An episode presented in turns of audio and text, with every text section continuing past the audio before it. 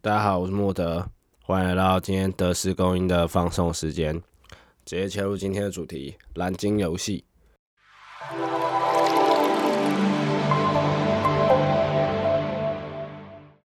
蓝鲸游戏是一个从俄罗斯社区网站开始的挑战游戏，然后它现在已经流传到很多国家。然后这个游戏有很多种名字，叫做“蓝鲸死亡游戏”、“蓝鲸挑战”、“四点二十叫醒我”。然后它这个游戏是会有五十天的挑战，然后每天都会拿到一个任务，然后去执行这个任务。然后执行五十天到第五十天的时候，它会有一个最后的完成挑战，就是请玩这游戏的人去自杀这样子。那这游戏的起源是二零一六年，然后有一个社群网站，俄罗斯的社群网站，然后它有一个社团叫做 F 五十七，然后之后作为连接，然后邀请一些青少年，主要是十至十六岁的青少年加入这个 F 五十七的群组，然后进去，然后进去他会有个管理员，然后那个管理员就会鼓励参与者啊，然后这五十天，然后就是像前面讲到了，每天会发一个任务，然后这游戏有一个门槛，在你进入这个游戏之前，他会要求你有你的身份证、你的地址、你的甚至是你的裸照，然后传给这个管理员，然后他才会发任务包给你。所以这游戏的门槛其实蛮高了，不过还蛮多年轻人会参与这个游戏。当初作者本来就是锁定就是创作团队，因为他不只单一个人，本来就是锁定在大家心智发展期去做一些洗脑动作。那他其实洗脑的过程都非常可怕，后后面会提到。因为小学、国中、高中的时候，本来就是会很容易受他人的影响嘛。毕竟那时候是群主生活最密切的时候，然后你也是在高度吸收这世界资讯的时候。那如果像现在资讯这么发达，然后你又参与到接刚好接触到这个游戏，然后里面其实也是有个群主，然后如果平常生活你有没有得到那么多关注的话，你的家庭、你的朋友。没有跟有太多相处互动的话，在上面你很容易跟一些网络上的人有一些特定 的情感连接。不知道大家会不会有这个经验？因为像我自己啊，小学、国中的时候玩线上游戏的时候，看跟他们相处的时候，反而对他们有一种特别的情感连接。那时候可能真的会觉得说，比家人还在还要申请，而且加上你什么都可以跟他讲，不管你是去学校遇到鸟事，或者家里发生的烂事，你就是有一个可以输出的管道。那我想那个团队应该就是看准了这个状况，然后又加上洗脑这个动作，所以就很容易把那个时期的少年少女引向他们的目的。因为这个作者 在二零一六年的时候就被捕，就是这个作者就是这个团队里面其中一个主线啦。然后他叫做菲利普，就是他中译是菲利普，二文不会念。然后他其实也才二十一岁，然后是大学心理系，大学主修心理系，然后辍学。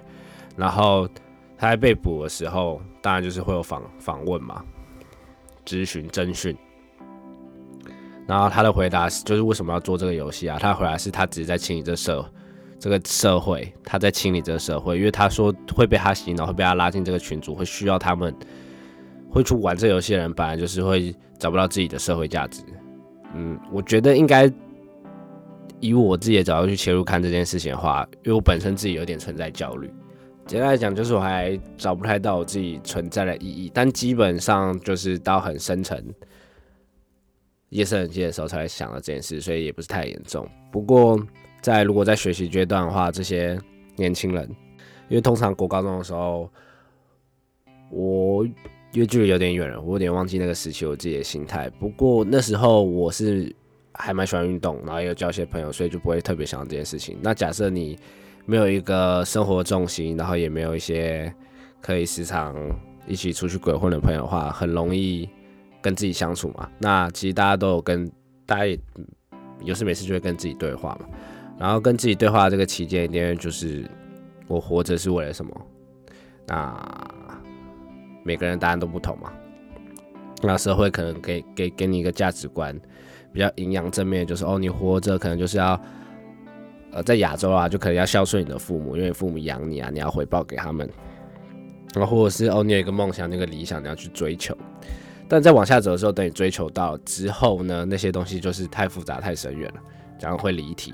总而言之呢，这个作者就是抓准这些年轻人，然后用一种很扭曲的陪伴方式陪伴他们。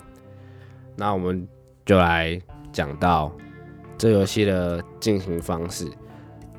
简而言之呢，这游戏就是你在网络上搜寻蓝鲸游戏。然后一直连，一直连，一直连。现在应该现在已经连不到了，网络上都有做一些措施，一直连。然后你可能会加入一个群组，然后那个群组最一开始叫做 F 五十七。然后你加入了之后，就像前面提到，过了一些门槛，传送一些个资之后，他每天都会分发给你一个任务，都会在群组上可能就是丢给你啊，或 tag 你啊，或者是用任何形式的方式去联系你，跟你讲说，哦，第一天。这游戏是持续五十天，然后每天都是不同的任务目标。第一天你要用刀，然后写 F 五十七，就搁在你的手上，然后发送到那个群组。然后第二天你要早上四点二十分起来，然后管理员会给你一些恐怖的影片，然后你要看。然后再来第三天，然后你要用刀，然后沿着你的前臂，然后但不要割太深。然后做三个切口，然后也是传给官员。然后第四天，你要画一只金鱼在纸上，然后把它给官员。然后第五天，然后你要你准备好，因为他们的代号是你要成为金鱼。准备好成为金鱼的话，那你要在你要在你的腿上割出金鱼这个字。那如果你没有准备好的话，你要多刺自己几次，装作惩罚自己。然后第二天，他会发送一个加密。手法的挑战，那其实第二天这个挑战没有详细的说明，那可能是管理员自己想到，然后分发给你的。然后第七天，第七天，然后你要在一样在你的手上割 F 四十，然后一样把照片发给管理员。然后第八天，你要写下自己的名字，然后跟自己的国家，然后像是比如说。我莫德，然后台湾一样，就是搁在你的手上，这样子。然后，嗯，然后你必须把这个泼在网络上，然后做一个 hashtag 这样子。然后第九天，你一样，就是你要克服你的恐惧，你要继续看那些影片，恐怖的影片。然后第十天，然后四点二十，你要去屋顶，然后拍一根脚在屋顶。就是那个边边悬挂的照片给管理员。第十一天，然后一样在你的手上割一刀，然后寄给管理员。然后第十二天，然后他一样会传恐怖影片给你，然后甚至会寄一些迷幻药给你。然后第十三天听音乐，然后他们都是那种很恶心的音乐，但是就是。会很有记忆点，但又恶心的那种音乐，可能就类似像贞子的那种背背景音乐这样子。然后第十四天，然后你要在你你的嘴唇这边去做一些针刺的动作，就是拿针去刺你的嘴唇。然后第十五天，你要拿针去刺你的手。然后第十六天，一样就是四点二十起来，然后看恐怖的影片，然后自拍，然后传给管理员。然后第十六天。重复的看恐怖的影片，在四点二十起床，然后看恐怖影片，然后第十七第十七天，他会再叫你去更高的屋屋上，然后站一回，就是更高，就是你之前前几天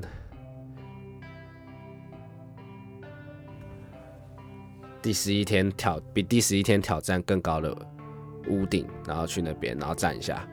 然后一样拍照，然后第十第十八天他会叫你去站在桥边，就是可能一样就是很危险的桥边。然后第十九天。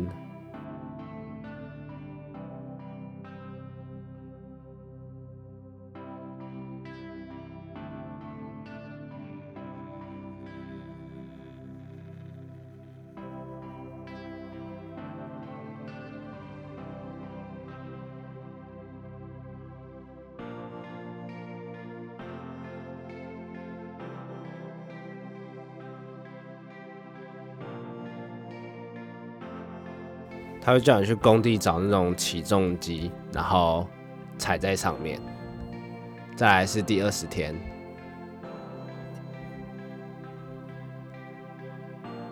然后一样是管理员可以进行任何测试，就是那个群组的管理员会主导这个测试，然后看看你是否是可以继续下去的，继续下去的人。然后第二十一天，另外一个玩家会用 Skype 跟你联系。然后彼此可能会有对话，这样就是在同一个群组里面的其他玩家会跟你联系，这样。然后第二十二天，他会叫你去坐在高楼的边缘，然后晃着腿，然后一样拍照给管理员，这样。管理员其实蛮忙的。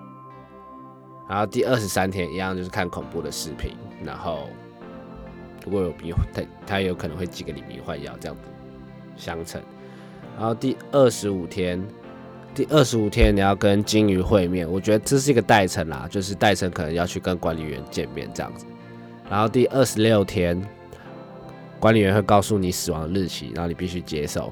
然后第二十七天，然后是在凌晨四点二十起床，然后去火车的轨道躺着，就是你找到任何火车轨道那边躺着。然后第二十八天，你不能跟任何一个人讲话一整天。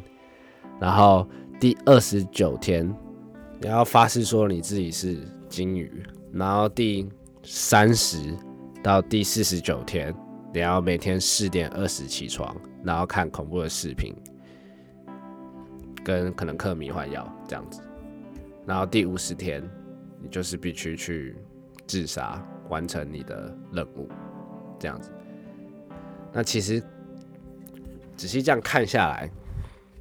其实有蛮多任务是重复的，可能那个创作游戏者有可能他有他的脉络啊，不过我觉得应该是没梗。然后再来就是，他其实因为这个游戏的另外一个名称叫做四点二十叫醒我，然后他就是在让他主要目的应该就是让那些使用者睡眠不足，然后在一个你。半夜，然后你要突然这样起来，神志不清，然后要看恐怖片，然后甚至要嗑迷幻药这样子，然后让你每天就很憔悴，然后精神就会变得很紧绷，然后逐渐接接近崩溃这样子。靠，如果每天我四点二十不用看这些东西，我也会想死，好不好？但我觉得四点二十在我认知，在我世界观跟认知里面是一个很快乐的时间点诶。四二零不是一个很快乐的数字吗？总之，游戏就这样进行，然后到第五十关的时候，他就是会请你去自己了解你自己的生命这样子。然后，嗯，我觉得，哦，然后中间，如果你临时想要。就是结束这游戏，跳出这游戏，离开这个群组的话，因为你一开始加入这游戏的时候，它不是门槛有设置要传的身份证或裸照之类的嘛，他就会威胁你，比如说他会说哦，你如果跳出这游戏，我知道你家地址，我会去伤害你的家人，或者是就是哦，我会把你的裸照抛在网络上之类的。那其实真的，虽然一开始听起来很蠢，然后你怎么可能会一开始玩这游戏就要把这些东西丢？可是就是小孩子真的蛮多人就是会做这件事，毕竟大家都在很脆弱的时候，如果有一个。很容易相信别人啊，我觉得。那其实这游戏这游戏进行其实蛮多，真的蛮多受害者。那其中有一个叫 J.C.J.C，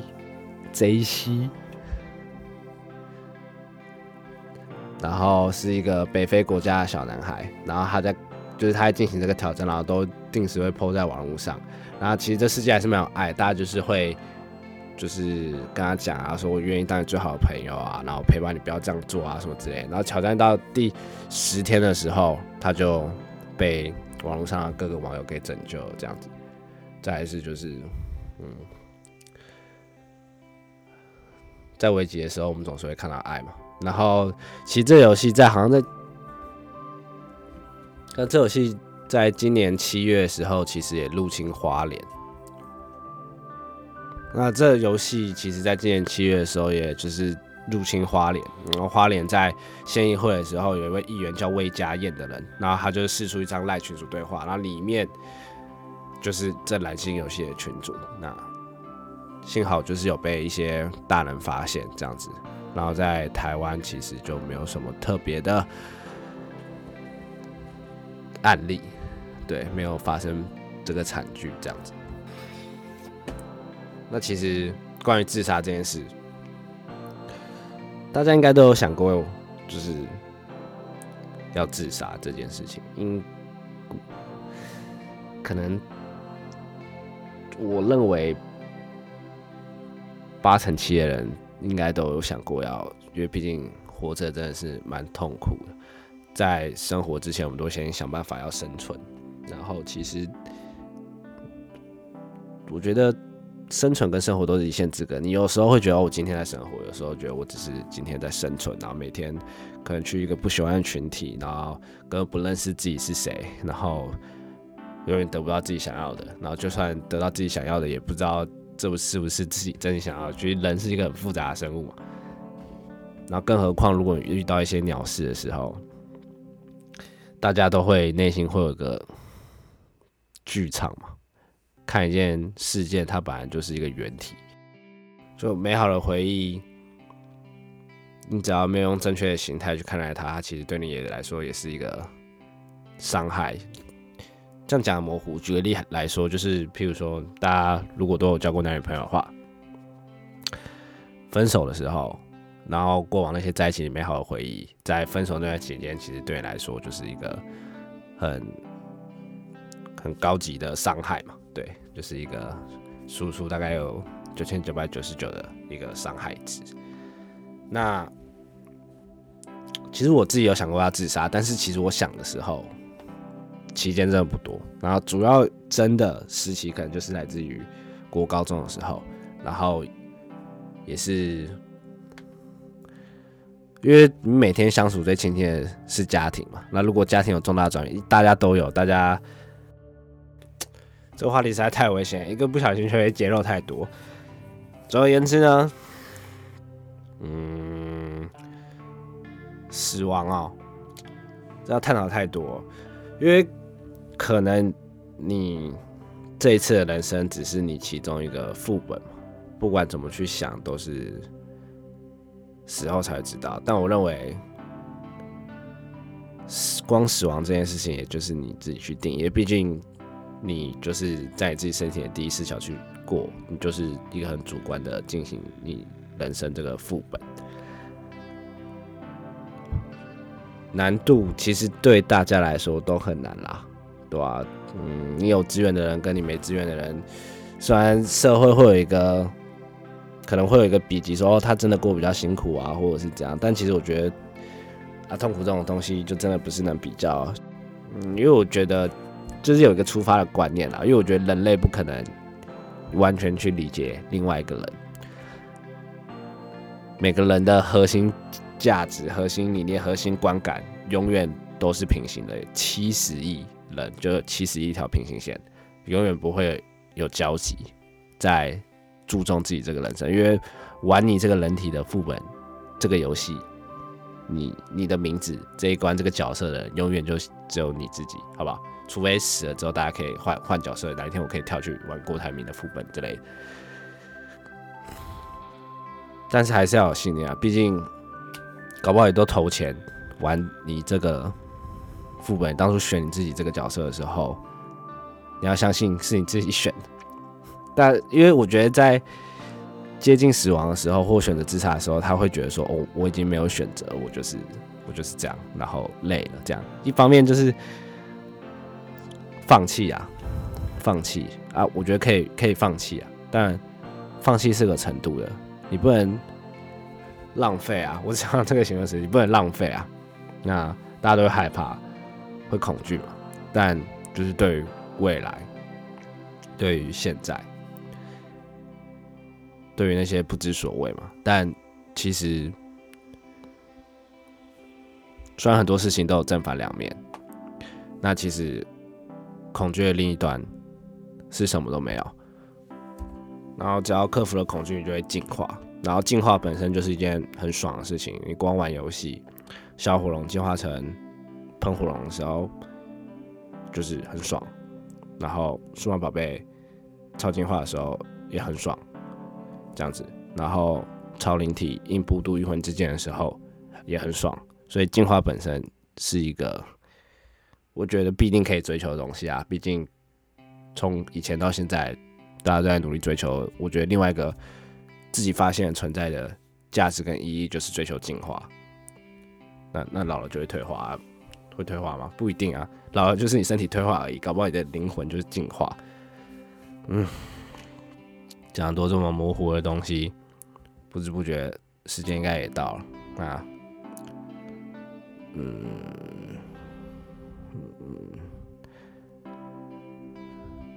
爱惜生命这种东西真的很干啦。不过活到这个岁数之后，真的认清生命就真的是减法。对，生命真的是减法。对于周遭的人来说。然后不要去玩蓝鲸这个粪 game 啊！PS 五快出了，其实有很多游戏，大家那么拼命努力做这些游戏很好玩。就是如果你真的没事的话，就是你你你没钱也可以去找人玩圈圈叉叉，啊就是公园都有。那啊，你真的没有朋友的话，你可以去找找第四维度、第五维度甚至第六维度的朋友啊，就是没有人遇过，搞不好可以跳脱一些。既然你都已经。都已经很怀怀疑生命的话，你搞不好可以在另外维度找到自己存在的价值。这样，我看过一个漫画叫《篮球少年王》，就是日中番《篮球少年王》，原著应该叫《鸭子的天空》。然后我现在会从一个少男篮球漫画找到一个很重要的人生理念。第三十四话，我记得那本画要够我买，因为它有分三册，三五、三四、三五、三六，然后都是用纯。一个是纯白，一个是纯黑，然后一个是纯橘的书封去做。然后那时候里面就有提到，就里面有一个教练，然后他就有提到说，其实人终其一生都在寻找一个东西，那那个东西就是存在的意义。我觉得在只要有认真好好的过，你在死前，每个人都会有一个。可以好好写在底下一个专属于你个人、你这个副本的正确答案。那其实有一天，然后我在打工的时候，然后有一个同事就问我说：“哎，你有你有想过自杀吗？”然后那是我第一次问到听到别人问我想不想自杀这件事情。我我我看过，就是就是国中同学自残。然后就是他手上有疤痕，但就是那时候根本没有勇气去询问他说，哦，就是为什么会做，我就是当做没有看到。但那时候那个同事打工同事问我的时候，那时候我已经十九二十了，然后活到那时候才第一次有人问我说，你有没有想过要自杀？其实我不知道他问的那个出发点是什么，因为其实我觉得问这件事还蛮需要勇气的。然后我就说，哦，那时候我第一个直觉反应，我不知道为什么，我就回答说，哦，没有啊。然后他就。他就走掉了，然后之后我之后回家的时候，走在路上骑车的时候，我想说，What the fuck？难道 大家都都想死吗？就是那个那个人走在那边，那个人想死，买买手摇饮料那个人也想死，那为什么还有？就是毕竟选择自杀的少数，然后留下留下努力活着的人是多数。那代表人类心中一定会有一个反动，每个人都会有一个反动。他那个反动到底是什么嘞？我不知道郭台有没有想过想死啊？然后，但是郭台，我相信就是有一些，嗯，这样讲好像也太表面，因为我只能在表面。但我相信有一些人的反动是很强烈的。那那个东西，那个反动力到底究竟什么？要怎么形容它？我其实也不知道。嗯，那今天就炒出来做结尾吧。大家加努力的活着，追求生活啊！生存之后追求生活啊！干巴的。